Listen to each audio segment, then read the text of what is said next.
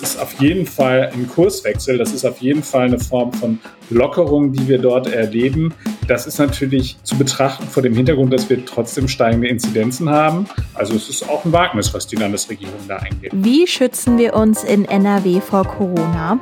Die Regeln dazu stehen in der Corona-Schutzverordnung und die schrumpft ab Freitag von 37 Seiten auf schmale 8.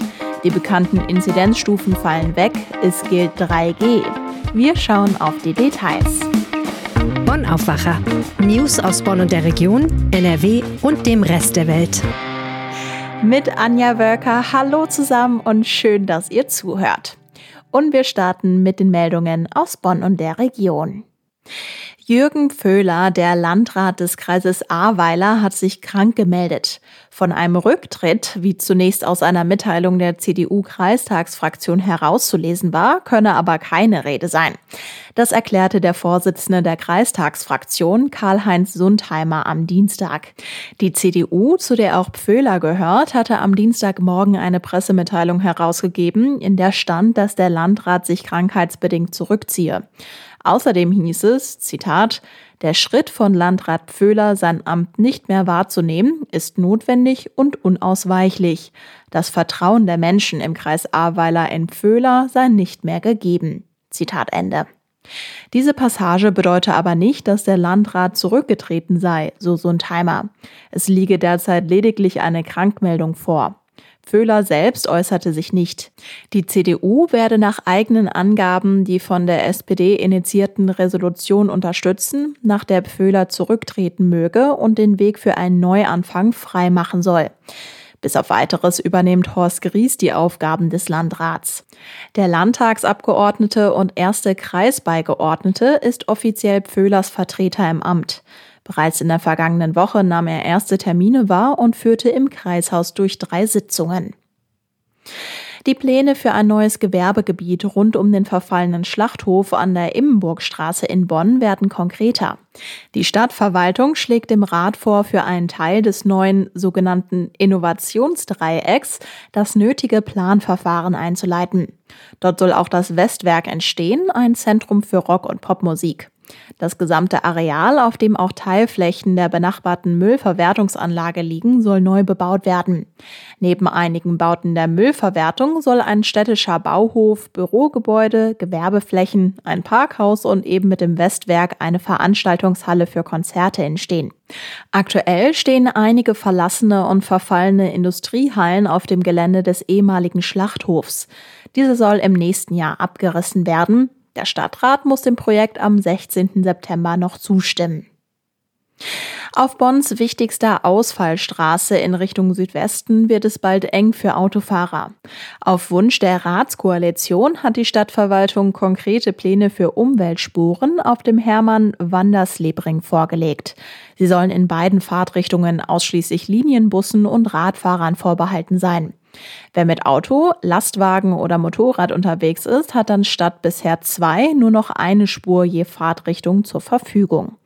Die Verwaltung schlägt einen Verkehrsversuch vor, der mindestens zehn Monate dauern soll.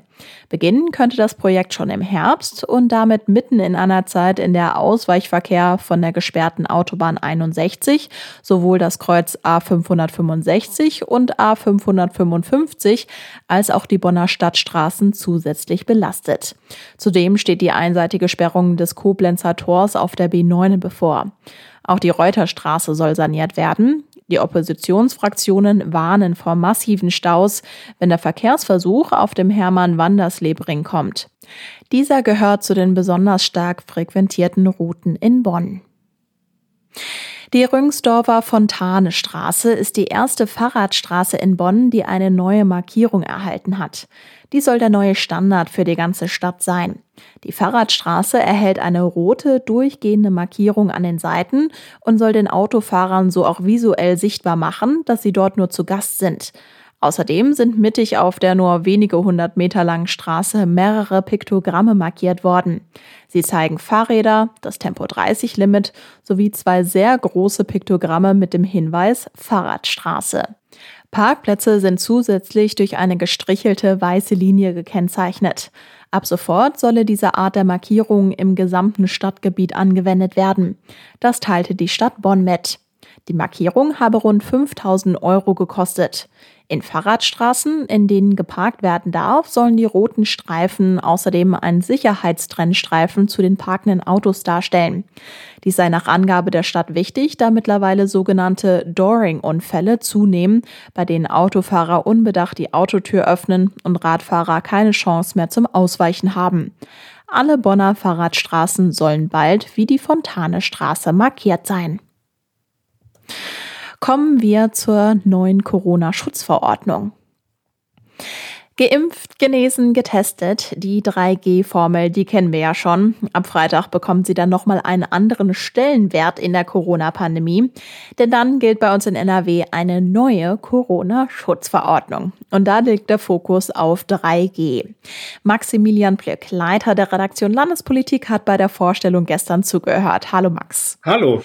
Ja, bisher kennen wir es ja so, es gibt verschiedene Inzidenzstufen unter 10, unter 35, 50, 100 und innerhalb dieser Inzidenzstufen gibt es dann eben verschiedene Regeln, zum Beispiel unterschiedliche Kontaktbeschränkungen. Aber das ist ab Freitag anders. Dann gibt es nämlich nur noch einen Schwellenwert, die 35. Kannst du das einmal bitte erklären? Ja, sehr gerne. Es bleibt dabei, dass wir zwei unterschiedliche Inzidenzwerte uns anschauen müssen. Das eine ist die sogenannte Landesinzidenz, also das, was landesweit gilt, und das andere ist die, die bei uns vor Ort gilt. Also entweder, wenn wir in einer kreisfreien Stadt leben, so wie Düsseldorf oder Köln, was dann dort gilt, oder wenn wir in einem Kreis leben, dann eben welche Inzidenz dort halt eben vorherrscht. So. Und dann gibt es verschiedene Szenarien. Wir befinden uns jetzt gerade in dem Szenario, dass die landesweite Inzidenz über 35 liegt. Und das bedeutet dann, dass dann landesweit eben diese 3G-Regel angewandt wird. Also egal, ob jetzt in meinem Kreis ich darunter liege oder darüber liege, also ab da gilt dann sozusagen diese 3G-Regelung. Jetzt gibt es den zweiten Fall, das ist der, dass das Land unter 35 liegt und mein Kreis oder äh, meine Stadt über 35 liegt, dann gilt für mich auch die 3G-Regelung. Wenn aber im Land wir unter 35 sind und auch ich in der Stadt unter 35 bin, dann gibt es halt eben keine Einschränkungen mehr, die sonst halt eben bei 3G gelten würden. Fokus auf 3G heißt ja, Geimpfte und Genesene sind ja quasi fein raus, also die müssen nichts machen. Ungeimpfte dagegen brauchen ab Freitag an vielen Stellen einen Test. Wo denn genau? Wir müssen da so ein bisschen unterscheiden. Es gibt beispielsweise Einrichtungen, da ist es jetzt, bleibt es weiterhin so, dass wir einen Test vorweisen müssen, wenn wir jetzt nicht geimpft oder genesen sind, unabhängig davon, ob die 35er-Inzidenz erreicht ist oder nicht. Das ist beispielsweise in Krankenhäusern der Fall oder eben im Alten- oder Pflegeheim. Also bei besonders vulnerablen Gruppen oder da, wo halt eben die Menschen sehr eng aufeinander hocken, beispielsweise auch in den Flüchtlingsunterkünften. Also da spielt diese, diese 35er-Inzidenz keine Rolle. Und ansonsten ähm, dort, wo eben man ja Kontakt hat. Also wenn ich zum Friseur gehe, brauche ich halt eben einen Test. Wenn ich in ein Restaurant gehe, brauche ich einen Test. Bei Dingen, die äh, vor allem halt eben in Innenräumen stattfinden und bei den äh, Dingen, wo halt eben mehrere Menschen zusammenkommen. Du kennst jetzt die Details der Corona-Schutzverordnung. Inwiefern gibt es denn Ausnahmen von diesen Regeln, also vielleicht schärfere Sonderregeln? Genau, das ist da, wo die Menschen ganz, ganz nah aneinander rankommen. Also beispielsweise ähm, bei Clubs oder wenn ich tatsächlich eine sexuelle Dienstleistung in Anspruch nehme oder wenn ich eine Hochzeit ausrichte und dort getanzt wird, dann muss ich auch einen Test vorweisen, aber das ist dann nicht ein sogenannter POC-Schnelltest, äh, so wie wir ihn kennen. Ich gehe mal eben kurz bei mir um die Ecke, lass mir ein Stäbchen in die Nase schieben und fertig ist. Nein, das muss dann ein sogenannter PCR-Test sein, der dann auch ein bisschen teurer sein wird. Das ist dann nochmal äh, eine zusätzliche Verschärfung, die damit eingebaut worden ist. Gut, den Grundsatz der neuen Verordnung haben wir jetzt gehört, aber inwiefern muss man denn jetzt diese neue Verordnung verstehen und einordnen? Also inwiefern ist das jetzt strenger oder eben lockerer im Vergleich zu vorher? Naja, also es ist schon so, dass man sagen kann, für all diejenigen, die sich darauf einlassen, also die geimpft, genesen oder halt eben getestet sind, sind das schon deutliche Erleichterungen. Also das ist schon ein Umdenken, ein Umsteuern, was die Landesregierung da macht. Ich muss jetzt eine Ausnahme noch einfügen, also eine Einschränkung. Bei der Maskenpflicht wird sich nicht so wahnsinnig viel ändern. Die Maske wird uns weiter begleiten. Also immer da, wo wir in Innenräumen zusammenkommen oder im ÖPNV oder da, wo wir warten müssen oder in der Schlange stehen. Also da wird es halt eben weiterhin Masken geben. Das nur einmal kurz so als Einschränkung noch. Aber ansonsten muss man sagen, das ist auf jeden Fall ein Kurswechsel. Das ist auf jeden Fall eine Form von Lockerung, die wir dort erleben. Das ist natürlich zu betrachten vor dem Hintergrund, dass wir trotzdem steigende Inzidenzen haben. Insofern, ähm, ja, also es ist auch ein Wagnis, was die Landesregierung da eingeht. Du hast gesagt Kurswechsel. Inwiefern begründet denn dann das Gesundheitsministerium diesen Schritt, wenn du jetzt auch gerade sagst, es ist ein Wagnis? Sie sagen, es ist halt eben vor dem Hintergrund möglich, dass einerseits die Impfquote immer weiter steigt. Also es sind sehr viele Menschen äh, geimpft bei uns es werden ja jetzt nochmal zusätzlich mehr Menschen geimpft werden, dadurch, dass die STIKO ja eine grundsätzliche Empfehlung dafür abgegeben hat, dass auch schon Jugendliche ab zwölf Jahren geimpft werden können. Also das ist sozusagen das eine, äh, was da den Ausschlag gegeben hat. Das andere ist eben die Frage danach, wie viele Menschen denn tatsächlich auch wirklich einen schweren Verlauf haben. Da sagt der NRW-Gesundheitsminister, dass die Situation in den Krankenhäusern das eben hergibt. Wobei man muss tatsächlich sagen, also der Anteil der Patienten auf den Intensivstationen, die wegen Covid behandelt werden müssen, der nimmt seit zwei Wochen wieder zu. Mhm. Jetzt ist die Verordnung vorgestellt worden. Sie gilt ab Freitag. Gab es denn da jetzt auch schon grundsätzlich Reaktionen drauf? Diejenigen, die sich natürlich gefreut haben, das sind die Gastronomen, äh, die Wirte, die ähm, sicherlich darauf gehofft haben, dass es wieder einfacher wird, die äh, Gäste zu empfangen. Und je mehr Leute geimpft sind, desto mehr Gäste werden sie auch einfach bedenkenlos eben empfangen können. Das ist schon mal für sie ein großer Vorteil. Da ist sozusagen das weinende Auge eben das, was wir gerade angesprochen haben mit den Clubs und den Diskotheken. Es gibt aber auch Kritik. Beispielsweise äh, habe ich mit dem Oppositionspolitiker Josef Neumann von der SPD Landtagsfraktion gesprochen. Und der hat nochmal auf einen ganz interessanten Punkt hingewiesen. Er hat gesagt, das, was in dieser Corona-Schutzverordnung eben nicht enthalten ist, ist das, was eigentlich angekündigt war. Und zwar hieß es immer, man könne ja nicht mehr ausschließlich auf die Inzidenzen schauen, weil die eben nicht mehr aussagekräftig äh, sind. Stichwort eben geimpfte äh, Hospitalisierung und Co. Und da war aber auch immer ein neuer Indikator angekündigt und der ist jetzt eben nicht enthalten. Da steht zwar drin, dass das NRW-Gesundheitsministerium diese Werte im Blick behält, aber es ist jetzt nicht so, dass es für uns nachvollziehbar ist. Also ich könnte jetzt nicht einfach auf irgendeine Website gehen, könnte gucken, das und das sind die Werte, die es heute gibt. Und darauf ausgerichtet wird dann das und das passieren, wenn sich diese Werte entweder eintrüben oder wenn sie sich verbessern. Wir haben jetzt nur noch eben diese 35er-Inzidenz. Und das, sagte mir der Josef Neumann, sei ihm dann eben doch ein bisschen wenig am Ende des Tages. 3G ist der Fokus ab kommenden Freitag. Maximilian Plück zur neuen Corona-Schutzverordnung. Ganz herzlichen Dank. Sehr gerne. 40 Grad, Fieber, Schüttelfrost und statt sich zum Arzt zu schleppen, wird die Diagnose digital per Online-Video gestellt. Also das ist der Vorteil, wenn wir über die sogenannte Telemedizin sprechen. Und das gibt es nicht nur für Menschen, sondern für auch unsere geliebten Tiere. Und genau darüber sprechen wir jetzt. Denn auch beim Tierarzt per Internet gibt es neue Entwicklungen. Und Wirtschaftsredakteur Florian Rinke hat Beispiele aus NRW mitgebracht. Hallo Florian. Hallo Anja. Ja, Fressnapf ist, glaube ich, für uns alle ein Begriff in der Tierwelt und das Unternehmen kommt aus Krefeld und die bieten seit einiger Zeit das Portal Dr. Fressnapf an. Worum geht's denn da genau? Ja, genau. Also Fressnapf, das kannte man ja bislang immer eher so für Tierbedarf. Diese, diese Geschäfte gibt's ja überall in Deutschland.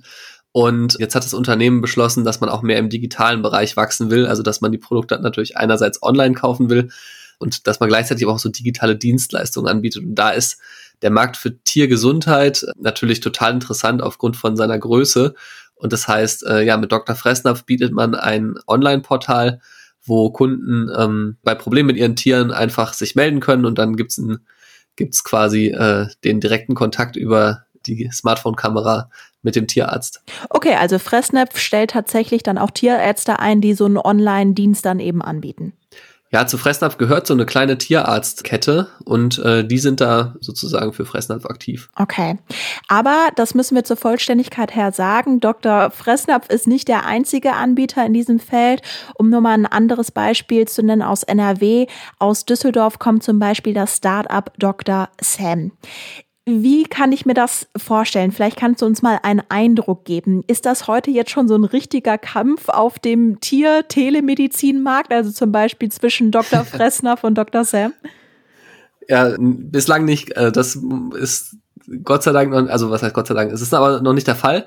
Dr. Fressnapf, das klingt ja erstmal so nach Riese, weil man irgendwie diese Offline-Läden äh, vor Auge hat.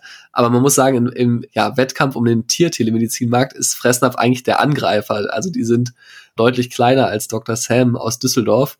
Und wenn man die beiden wiederum zusammennimmt, sind sie immer noch mini, mini, mini auf diesem gesamten Markt, weil die meisten Leute eben doch noch mit ihrem Tier im Zweifel äh, ja zu dem Tierarzt gehen, mit dem sie schon seit Jahren zusammenarbeiten. Und das heißt, für beide Unternehmen, und es gibt auch noch andere Anbieter wie Pfotendoktor aus Berlin, kommt es erstmal darauf an, die Kunden überhaupt zu überzeugen, das, das Online-Angebot zu nutzen. Das ist so ein bisschen am Ende auch wie bei den Mensch, äh, menschlichen Angeboten, die es da jetzt so gibt, oder Angeboten für Menschen, die es so gibt. Auch da gibt's ja noch äh, einen geringen Prozentsatz an Menschen, die das überhaupt schon mal genutzt haben. Ja, wenn ich jetzt persönlich in meinem Umfeld schaue, also meine Familie hat einen Hund. Der Hund muss auch manchmal zum Tierarzt, aber ich weiß jetzt zumindest nicht von meinen Eltern, dass sie schon mal so einen Online-Tierarzt genutzt haben würden. Kann man denn da überhaupt irgendwie vielleicht mal Zahlen nennen, wenn du jetzt gesagt hast, es ist ein mini, mini, mini Anteil, wie viel das tatsächlich genutzt wird? Genau, also Fressnapf hat gesagt, dass sie schon so eine vierstellige Anzahl von Terminen hatten. Natürlich sind die Unternehmen, gerade weil sie alle noch sehr jung und sehr frisch am Markt sind, alle sehr zurückhaltend. Aber um ein Beispiel zu, ein anderes Beispiel zu nennen, Dr. Sam spricht von einer fünfstelligen Anzahl von Abokunden. Das muss man vielleicht nochmal dazu sagen. Die beiden haben so ein bisschen unterschiedliche Ansätze. Bei Dr. Fressnapf kann man so Einzelgespräche buchen für, ich glaube, 17,90 Euro sind das. Und Dr. Sam bietet das auch, dann ist es da aber ein bisschen teurer. Die setzen mehr darauf, dass man äh, so ein Abo abschließt und dann dafür aber quasi rund um die Uhr zu jeder Zeit mit einem Tierarzt sprechen kann. Das ist dann gerade für Leute natürlich interessant, die vielleicht häufiger mal das Bedürfnis haben, mit dem Tierarzt zu sprechen oder auch äh, nach dem ersten Termin nochmal Rückfragen haben oder so auf die konzentriert sich dann eher Dr. Sam. Mhm. Da erinnere ich mich an eine Folge des Aufwachers, da haben wir darüber gesprochen, dass die Notbetriebe der Tierkliniken teilweise überfüllt sind aktuell und da kommen dann teilweise Hundehalter, die sagen, hey, mein Tier hat eine Zecke und äh, das ist natürlich nicht unbedingt der Fall für den Nottierarzt und da würden ja vielleicht solche digitalen Angebote Abhilfe schaffen, würde ich mir jetzt vorstellen. Ja, ich glaube, das ist auch so, ich bin jetzt selber kein Tierhalter, aber ich habe mir das auch natürlich von Tierhaltern erzählen lassen. Es ist natürlich einfach auch ein totaler Stress für, für Mensch und Tier, dann irgendwie zum Tierarzt zu gehen. Und es ist natürlich viel, viel einfacher, wenn man äh, den Hund, der in irgendwie eine Scherbe getreten ist oder sowas vielleicht, einfach ein bisschen äh, ja in der Wohnung filmt mit dem Handy und äh, dann reagiert, als wenn man dann sofort zum Tierarzt äh, muss. Oder gut, mit der Scherbe würde man wahrscheinlich trotzdem zum Tierarzt fahren, aber der Hund, der vielleicht irgendwas anderes hat, die Zecke oder so, das kann man natürlich auch bequem zu Hause erledigen. In Deutschland hinken wir ja bei Gesundheitsthemen und Technik teils hinterher. Wie schätzt du das denn ein? Wird der Tierarzt per Internet die Zukunft sein? Ich glaube schon. Also ich glaube, es wird genau wie in allen anderen Bereichen wird es so sein, dass es natürlich weiterhin die Möglichkeit gibt, irgendwo physisch vor Ort hinzugehen. Aber genau wie bei Menschen glaube ich schon, dass es einfach total viele Vorteile gibt von, von Telemedizinangeboten und ganz, ganz viele das in Zukunft nutzen werden. Ich glaube, die Frage ist immer so, wann wird das soweit sein? Da würde ich mich jetzt ungern festlegen, ob das schon in zwei oder drei Jahren soweit ist. Aber ähm, dass sich das Thema immer weiter durchsetzen wird, davon bin ich felsenfest überzeugt. Alles klar, dann ganz herzlichen Dank für die Infos. Ja, gerne. Die Kurznachrichten. Und wir blicken nach Afghanistan. Nach der Machtübernahme der Taliban hat die Bundeswehr mit einer Luftbrücke zur Rettung von Deutschen und Afghanen begonnen. Zwei Transportmaschinen der Luftwaffe sollen die Menschen mit mehreren Flügen aus Kabul erst in das Nachbarland Usbekistan bringen. Dann sollen Chartermaschinen die Ausgeflogenen nach Deutschland bringen. Gestern Abend waren die ersten Mitarbeiter der deutschen Botschaft in Kabul nach ihrer Evakuierung aus Afghanistan zurück in Deutschland. Heute Vormittag tagt das Kabinett, um das Mandat für den Bundeswehr-Evakuierungseinsatz zu besprechen. Nächste Woche soll dann der Bundestag darüber beraten und entscheiden. Außerdem kommen der Auswärtige Ausschuss und der Verteidigungsausschuss zusammen. Grundsätzlich ist für den Einsatz von Bundeswehrsoldaten die Zustimmung des Bundestags erforderlich. In einer solchen Gefahrenlage ist der Einsatz aber auch schon ohne Beschluss möglich. Das Mandat des Parlaments muss aber eben nachträglich eingeholt werden. Der Blick auf NRW. Heute startet ein neues Schuljahr. Die Schülerinnen und Schüler in NRW kehren nach den Ferien in den Präsenzunterricht zurück. Und der Naturschutzbund in NRW stellt heute Vormittag seine Jahresbilanz für 2020 vor. Das Wetter, es ist wechselhaft und ziemlich kühl. Im Nordosten von NRW sind außerdem Windböen und einzelne Gewitter drin. Am Abend zieht es dann noch mehr zusammen und es wird nass. Die Temperaturen liegen zwischen 11 und 15 Grad. Morgen sieht es ähnlich aus. Wolken, ein bisschen Regen und maximal 22 Grad. Und das war der Aufwacher am Mittwoch. Mein Name ist Anja Welker. Habt einen schönen Tag. Ciao. Mehr Nachrichten aus Bonn und der Region gibt's jederzeit beim Generalanzeiger. Schaut vorbei auf ga.de.